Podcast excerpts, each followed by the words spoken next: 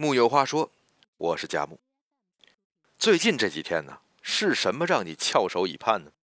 又是什么让你欣喜若狂呢？还有什么让你欲罢不能呢？答案就是双十一节后三部曲：现代物流信息的发展、快递小哥的呐喊和剪开包裹的束缚。三部进行曲。完美的演绎了一众剁手党从下单到拆快递之间跌宕起伏的全过程。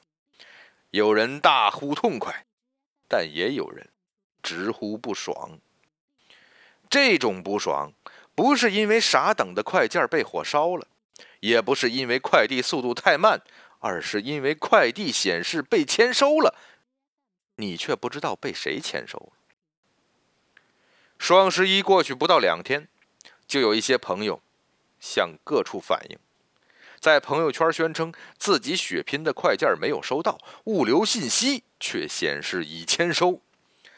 打电话向客服了解情况，又被建议自行联系快递网点。网友表示很气愤，很闹心。当然，这也是没有办法的事情。你看看，除了朋友圈，微博上也有不少网友面临同样的麻烦。随意查找了一下，遇到此类问题的网友有上海的、北京的、天津的、安徽的、辽宁的、黑龙江的、陕西的、江西的、湖北的、内蒙的，范围几乎遍布全国。显然，这并不是个个。就有好事的人呢，借热心网友提供的问题订单为由，向负责该件的圆通快递员致电，询问为何包裹未到却已签收。得到的答复是：签收是公司操作的。至于为什么这么做，我也不清楚。没配送的包裹，如果今天来不及，会在明天配送。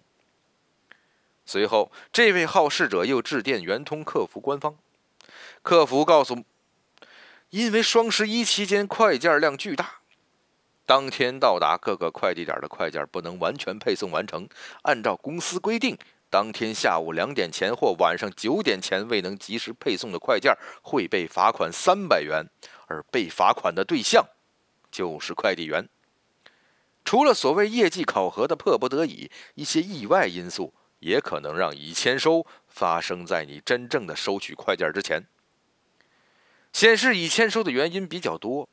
双十一工作量本就巨大，之前送快件有出现过写错电话号码的，快递员打过去也有人接，接的人刚好也在等快件，顺着客户的意思送到楼下便利店，以为这单结束了。哪想到没过多久，自己被真正的客户投诉了，冤大了。也会有姓名一样的被冒领的，第三方代收过程中快件被弄丢的。一位前快递员对这个问题是这样表述的。那接下来让我们听听专家怎么说。物流咨询网首席顾问徐勇，他从整个快递物流行业的角度表达了自己的看法。徐勇认为，出现此类问题，问题不在快递行业，而在各个电商平台。把发货期都集中在这段时间，本身就超出了物流配送的负荷。快递的敢提前签收，也是被电商平台所逼。中国的快递服务费用本身就已经很低了，这在全球都是低的。你不能指望用很低的费用来享受如欧美物流那样的服务。根据国家邮政局监测数据显示。十一月十一日，主要电商企业全天共产生快递物流订单八点五亿件，同比增长百分之二十九点四。全天各邮政快递企业共处理三点三一亿件，同比增长百分之三十一点五。国家邮政局相关负责人表示，虽然经过不断的努力，全行业已经形成一套比较成熟的保障机制，在基础能力投入、科技应用、社会面支持等方面都取得了明显的成效，应对高峰的能力得到了增强。但是，由于同样的快递网络在双十一期间要承担超出两倍的业务量，快递企业的作业压力可想而知。尤其末端的快递员劳动强度非常大。难免会在服务上出现疏漏，因此也希望广大消费者对此给予理解和包容。理解和包容是没问题的，可为何快递员在系统中要操作为假签收呢？是因为长期以来，只要快递员点了签收，就可以顺利完成一单。但是否真的送到了收件人手中，快递企业并无相应的考核指标。而一旦发生快件纠纷，又面临加盟机制，加盟商往往各有说辞。企业对加盟商管理松散，消费者的诉求在总公司、加盟商网点之间被踢来踢去，得不到真正的解决。中国政法大学传播法研究中心研究员朱卫增表示：“对于线上购物，只有当商品送达消费者手中时，买卖合同才真正的成立，风险才随之转移。因此，签收是非常重要的。关于签收的规则，也需要认真研究。”物流的安全准时是衡量电子商务发展的一个重要指标。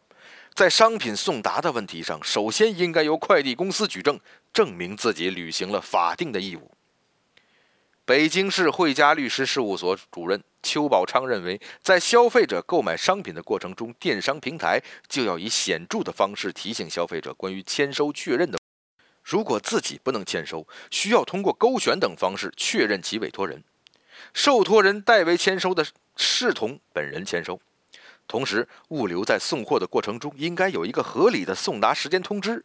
只要消费者有充分的证据说明商品在签收之前就已经出现问题，或者是的确没有收到货物，消费者的主张就应该获得支持。面对业务量猛增的快递业，面对起早贪黑、累死累活的快递员，我们是得多点理解和包容。但当自身权益真的受到损害时，你能够手软吗？所以最根本的解决方式，当然还是双十一不要剁手，没有买卖就没有杀害。木有话说，我是贾木，咱们下回接着聊。